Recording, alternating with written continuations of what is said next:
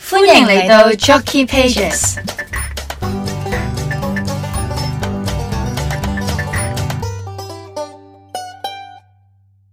呱呱呱呱，今日食咩啊？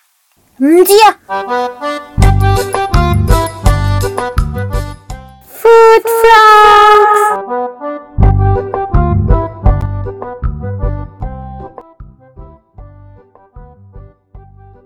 喺呢個朝頭早，Food Frogs 又同大家見面，係 Hello，呢個係 Fanny。呢個係意大利通嘅 Mika，係 咁嘅 咩其實係咁啊，咪咁個意大利人講嘢，誒、應該就唔 係，但係其實我唔知咯，我冇聽過意大利人講廣東話係喎。佢哋應該唔會講得好正嘅。我我記得試過一次，上次我哋意大利嘅時候係教咗佢哋好多次，佢哋都，哦，早晨，係啊，即係佢啲音係未必會發到好似廣東話咁。跟住就教咗好多好多好多次。係，跟住我哋有一個朋友係好有心去學噶啦。係啊，嗰個男仔，係啊，好有心。跟住就嗯，同埋我都好算聰明咯，即係我哋之前咧係話説，我之前喺意大利咧就 host family 啦，咁 host family 咧就有兩個小朋友，咁係其中一個小朋友咧就係個男仔嚟嘅，咁、嗯個男仔咧係好聰明啦，同埋佢好肯學嘢，跟住咧就成日都叫我哋教佢，係啊，同埋就問好多，字咯。嗯，之後我哋之後之後嗰幾日咧，譬如今日教完啦，之後聽日後日同佢温翻，即係同佢問翻啲字，佢又記得係咩咩字係咯，，我覺得佢真係竟算然記得勁，但係嗰個女仔就勁咯係、誒我唔記得啊，咁樣跟住佢仲要係有啲好怕醜嗰啲小妹妹嗰種係啊嗰種嗰我種都同痛咧，幾得意啊咧佢。 咁我哋今日咧個話題其實就係想講意大利嘅食物。諗起意大利嚟到諗起啲？咩？嗯諗起意大利諗起啲咩？諗起意大利，我諗起 pizza 嗯 pizza 同埋 parma ham。好食啊係啊，我最中意就係食 parma ，ham ham 可以加 olive oil 或者加黑醋都得，係啦。任君選擇。同埋咧，有時仲可以係誒、嗯即係包住木唔係唔係木瓜，係哈密瓜啦，或者係夾住麵包食都好好食咯或。啊者嗰啲嗰啲麵包條啊、餅乾嗰啲咧，嗯嗯嗯，係啊，超中意。跟住咧，我記得我以前咧喺意大利嘅時候係每一日都會食嘅，即係每一餐其實基本上個前菜啦，或者有陣時個主菜咧都已經係 parma ham。but 我係因為好中意食啦，所以我係可以瘋狂咁樣去食。同埋又好薄咧，每一塊。係啊咁所以每一搏即係每一搏好快， 每一塊好 搏嘅時候咧，咁咧即係原來原來我係我哋係去到意大利先知，原來即係佢哋有個機咯，咁就唔使係啊自己切咯。我記得啊，你記唔記得我之前咧咪買咗一個一一條腿啦，即係一條 parma ham 嘅係啊，腿一大翻嚟啦嚿。咯，點知原來香港咧，你拎俾嗰啲即係可能超級市場啦，人哋係唔唔會幫你切啦，跟住我哋係即係好失望㗎。太愚蠢咯！我哋以為咧人哋太天真，以為人哋會幫我哋切咯，就算我哋俾錢，佢都唔肯幫我切啊！係啊。咁我哋 at the end 咧就係自己切啦，跟住自己切到好大塊，我我記得我但係有都個好 friend- 嘅，我記得我個 friend 之前去，即係我我中學嘅時候去過一次意大利，跟住我個 friend 買咗 parma ham 啦。嗯之後咧，佢話佢阿媽切到好似一啲豬肉乾、牛肉乾咁大、咁咁厚。 咁嗯如果然後就啊，唔係嗰件事嚟㗎。咁如果咁，我覺得我媽咪切得算幾好啦，佢真係好有心機啦，切到好細個 slice 咁樣咯，不過其實大大同細都好食嘅，係啦但我中意食嗰啲嗰啲咩係係咪叫肥膏？即係有少少流出啊嚟，所以係啊係入啊哦口即溶嗰啲咧。其實真係好好食咯，拍咪好啦，我哋我哋可以玩一我集睇瘋狂講 parma ham 拍咪係除咗 parma ham 之外，頭先我哋咪講咗 pizza，仲有嘅 pasta pasta。嗯 pasta 我最我最記得，因為經常我哋 host 喺 host family 每日都會食噶咯，嗯嗯跟住就通常都會落誒、我我中意食番茄醬咯。嗯。你中我意食記得咩醬啊，，我記得當時咧，佢有一隻醬係我第一次去到，第一次到埗嘅時候咧，佢就煮俾我。嗰只咧係青醬，我覺知道咧，我有身邊好多朋友咧，其實都唔係好中意青醬，因為覺得好好怪怪地石啊即係好好草青味啊咁樣。嗯但我我 personally 係好中意食青醬，特別係可能加咗 onion 啊，或者係。誒係咯，或者係薑，有啲我係落咗 ginger 嘅，咁我覺得都好好食咯。係因為我哋嗰、個、呃、其實我哋個廚房同個個 living 個飯廳咧係係係打通，即係同一間同一間房嚟嘅。咁所以我哋其實可以睇住佢煮咯。嗯，之後我係啊哋覺得哇，好香啊！聞到陣味係啊就已係啊，經。真係超正啊！咁跟住咧，仲有 pizza 啦，嗯，pizza 呢個真係經典啊！一入到一入一去到第一餐就食 pasta，下晝跟住仲有 pizza 啦。嗯如果 pizza 你中意薄批定厚批啊？誒、呃其實 pizza 咧，我自己係中意食，即係香港以前好興嗰啲芝心批啊嗰啲，係啊我係中意食嘅。但係嗰啲就好飽，啊食一塊整好飽。所以如果你問我咧，我 personally 係中意食一啲薄批嘅。即係即係好似一塊薄餅，真係叫薄餅。 嗯嗯，但係咧有一啲咧係會即係個皮係會好薄，即係好脆咁樣啦。我自己就唔係太中意好脆嘅 pizza 啦。我發覺我中意食啲唔夠新鮮嘅嘢㗎。即係即係即係中意薄批，但係你焗完之後咧擺咗好 耐，就攤凍就唔好攤到太凍，因為攤到太凍你一定知，之後之後先俾你食嘅。哇，咁多要求嘅呢唔個呢係個消唔費係者，，即係咁講，即係又唔係話佢攤到好凍，但係如果佢係啱啱新鮮出爐，即係正常好中意新鮮出爐嘅 pizza 咁樣，咁我就唔中唔意咯，鍾意我中意嘅佢擺落少少唔唔明。嗱即係佢唔係嗱大家最去去脆咁樣咯 pizza 餐廳嗰啲人咧，如果見到 Benny 咧， 雖然大家未未見過佢樣，但係咧即係即係你記得佢把聲嘅話，你記住佢佢好多要求，你要問問清楚有咩要求先。 即係消費者真係而家而家而家消費者層應出該有不嗯窮啊，係好唔同嘅今時今日咁嘅消費態 度，係係好值得人哋景景仰啊！嗯冇錯冇錯，非常之有要求佢哋 食。你你想睇翻之前嗰幾集咩咩咩咩檸檬凍檸檬茶一定要雪到好凍啊，跟住又咩咩咁樣，大大家要聽翻，好搞笑 真係。咁咁咁咁，阿 Mika 咧，你有啲咩食物嘅態度啊？我嘅態度就係、嚇我嘅態度就係要吹。因為我係唱歌嘅，所以我乘機食 pizza 嘅時候，我就要乘機偷雞 食我吹嘅。呢呢啲就係呢啲就係誒呢啲就係我嘅心態。嗯你唔覺得乘機你唔覺得成日食啲好脆嘅嘢咧，個喉嚨好辛苦嘅咩？唔覺即係話説我唔係唱歌，我都覺得我真係要好你要飲水保護啊下我把聲啊，都係飲水咪得咯。跟住我就會，我有陣時會一路食 pizza，然後飲汽水，你唔知唔知夾唔夾？或者我會將佢直情浸落去個湯嗰度，即係嗰個忌廉湯啊啦。我記得啦，我記得我想講咩啦，就我咩之前喺意大利飲汽水咧，佢哋係唔雪凍嘅咯。點解啊？咩啊？我哋唔記得哦咩係？喎點啲汽水全部都唔擺喺雪櫃嘅，即係譬如你香港咧，如果你你飲可樂，但係你係室温飲可樂，人哋真係問你吓，唔凍嘅喎咁樣啦，晒吹下先，但係佢哋啲唔知點解佢成日將啲餅乾擺喺雪櫃喎，係 咯，調翻轉好嘅搞啊笑嘅啫。唔係，我覺得可樂唔擺喺雪櫃呢個真係有啲經典咯。即係你開咗佢，但係其實係唔凍嘅，即係等同於啤酒，你唔擺喺雪櫃室温飲，哦即係完全非常掃興咯。啊但係可能有啲人中意㗎係嘛？我真係唔知喎呢個有有冇人係中意唔擺雪櫃啊嘅啤酒？如果如果有嘅話，開可以 comment 話俾我係啊哋或知者 啊。 send 個 email 同我哋講，我哋都有興 趣知。係啊我哋我哋都可以。我有擺個讀出 email 喺個。讀出聽眾來信， 哦，好啊，阿 Mika 最中意收信啊㗎， 歡迎大家 send 啲信俾佢啊。我用誒、呃用咩咩嘅形式去讀出嚟？誒我用飛鴿 rap 咯嘅形式， 我用係咯，咁就係咯，pizza 啦。我好記得去去嗰度食 pizza，其實誒、呃 啊，我仲未講最經典嗰樣嘢，好交係啊最俾經你典講。嗰樣嘢。誒、你你可以你可以跟住繼續補充。我嗯記、我記得我喺香港嘅時候係未去意大利嗰時候係非常之期待去意大利可以食 pizza。啊，我都係。跟住一去到，如我哋所願，真係可以第一日食 pizza。啱啊，係第一餐嘅夜晚就已經係食 pizza。不過哦一人一個 pizza，唉，真係經典。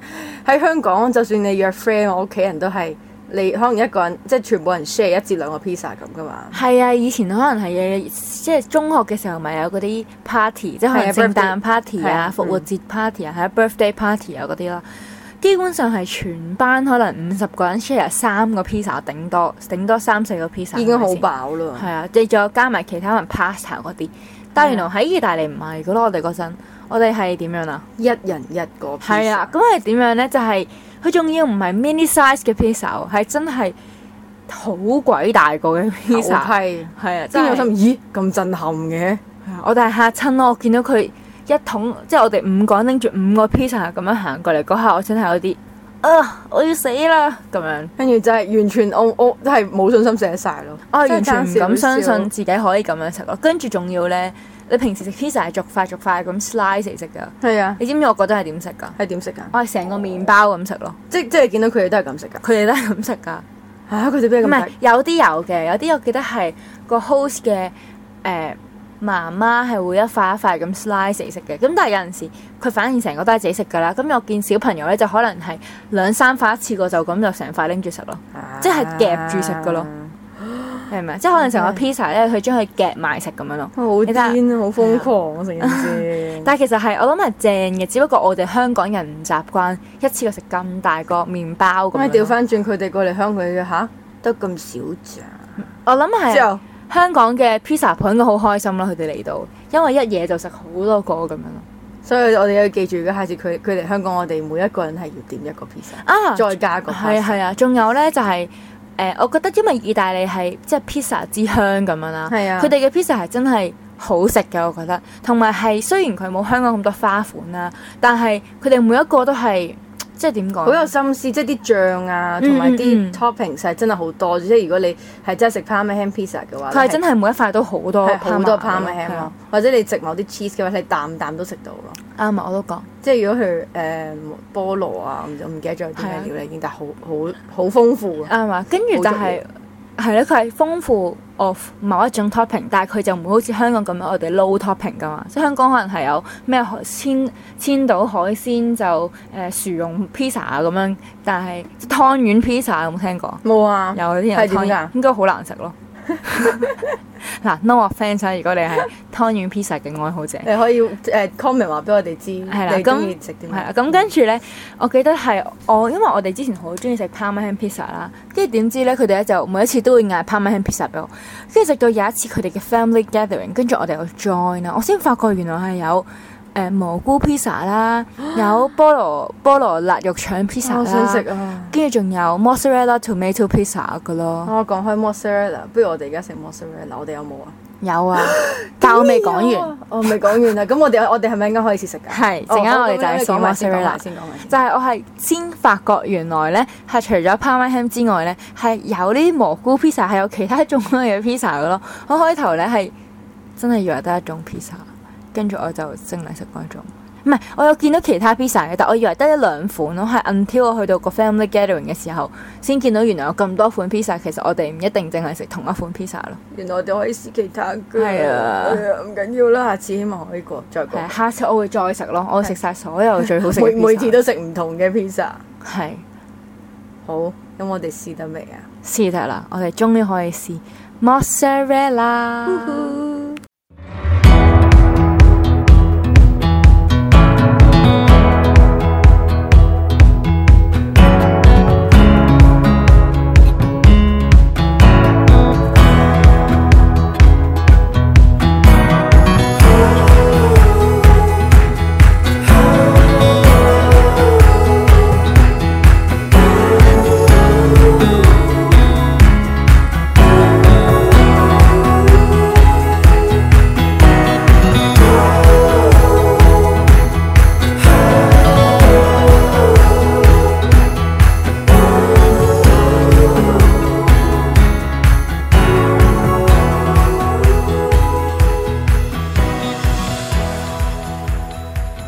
嚟到試食環節啦！好，咁我呢手上邊已經拎住咗呢一個 mozzarella 啦，證明佢真係好期待。係啊。頭先啊，我一早呢就已經預備咗呢個 mozzarella，雖然佢係完全唔難整嘅，我以為你一早已經食咗一啖誒、添，嗯嚇咗又一真下喎、我真係 Oh 送 my 佢之前食咗 God 一啖啦，已經。哦，好啦，咁呢，我哋就開始啦。我哋今你試先日啦我我哋今日加咗啲咩啊 mozzarella 我上？今日誒、呃 mozzarella 咧就加咗番茄仔，嗯同埋咧係加咗黑醋。咁黑醋咧係之前喺意大利買嘅，咁所以咧仲未用晒，誒、呃我啱想講，希望佢未過期，應該唔會過期。應該唔會過期嘅，係係啦啦，。醋呢啲係啦，咁跟住咧就我就預備咗噶啦，好簡單噶咋，就咁切咗啲 mozzarella 啦，切咗啲番茄仔同埋落黑醋就搞掂。整到好似個夾心咁咯。係啊，嗱，其實好多方法去整嘅，有啲咧就可能會加埋一啲葉，其實 suppose 有埋葉嘅，不過我就冇買到，咁就得三樣啦。咁跟住咧，有啲咧就會整串燒啦，有啲就會就咁攤出嚟，好似食西餐咁。今次咧，我咧就冇整串燒俾阿 Amika 試喎，咁我哋又俾佢試下，佢中唔中意食 mozzarella 啦。咁而家咧，Amika 咧佢就會試下先啊。好啦，咁喺 Mika 試緊嘅時候呢，我又可以講下我對呢呢個番茄仔嘅熱情。我細個真係超中意食番茄仔，係可能呢，每日都會好想媽咪呢放工嘅時候會買啲番茄仔，我係真係當 snacks 咁食咯。因為佢因為咧有啲人係唔中意食番茄仔，覺得佢好生啊或者點樣。我真係身邊都好多朋友都唔知點解唔係好中意食番茄，但係我自己呢，就係、一個番茄嘅超級愛好者。番茄仔控， yes。即係除咗凍檸檬茶控之外，仲有番茄仔控，係超中意。其實除咗小番茄仔之外，大番茄好中意。即係嗰啲咩百合茄嗰啲啊，誒、正常係即係嘅大啲番好茄，大好大大少少。百合茄我就真係唔知啦。好都係咁係咯，咁阿 Mika 咪試完啊啦，係我試完啦，我覺得呢樣嘢真係絕配，係係 friend 嚟嘅，係啦，即係係同我好同我一 friend 樣係嘛？嗯係我同我哋兩個一樣咁 friend，係啦，我我覺得誒、因為番茄就酸酸地啦，再加啲黑醋酸酸地，然後再加埋嗰個 mozzarella，佢有佢有啲少少嘅奶味，嗰啲 cheese 味咧係好夾咯，嗯，即係所以我就覺得嗯，我都好佢中哋意。嗯係 friend 嚟，同埋咧，我覺得 mozzarella 個 texture 咧好得意啊！嗯即係佢咧係有少少軟軟地啦，又唔係雞蛋嗰種啦，但係有少少似即係好似好玩得咁樣咯。哼，好玩得，誒即即係可以好似嗰啲扭扭派咁咧，pizza 嗰啲咧，係啊就可以 exactly 咁樣攞出嚟扭下咁樣，嗯拉拉試下好拉中意咯，係啊，跟住同埋番茄仔嘅 texture 咧，我覺得同 mozzarella 啱啱相反噶嘛，佢係一個好，即係佢係一啊個好實的的的。實的的啊，咁樣形容嘅咩？ 我哋誒、叫咩啊？又唔係叫水泡泡，嗱，我會話啊我會話 mozzarella 係水泡泡咯，但係反而咧番茄仔係好實在、好硬噶嘛，咁變咗一個咧就係林字字咧，一個咧就硬崩崩，誒、好似形容得好差添唔今次。係啊！ 我覺得好有形象化，即係啊你番茄仔咬落去就啲汁咇出嚟咁噶嘛，完全係兩個唔同嘅驚喜嘅嗯咬落去，嗯即係你兩將兩樣嘢擺埋一齊食咧，加埋啲黑醋咧，就可以令到番茄仔嗰個味咧就更加出。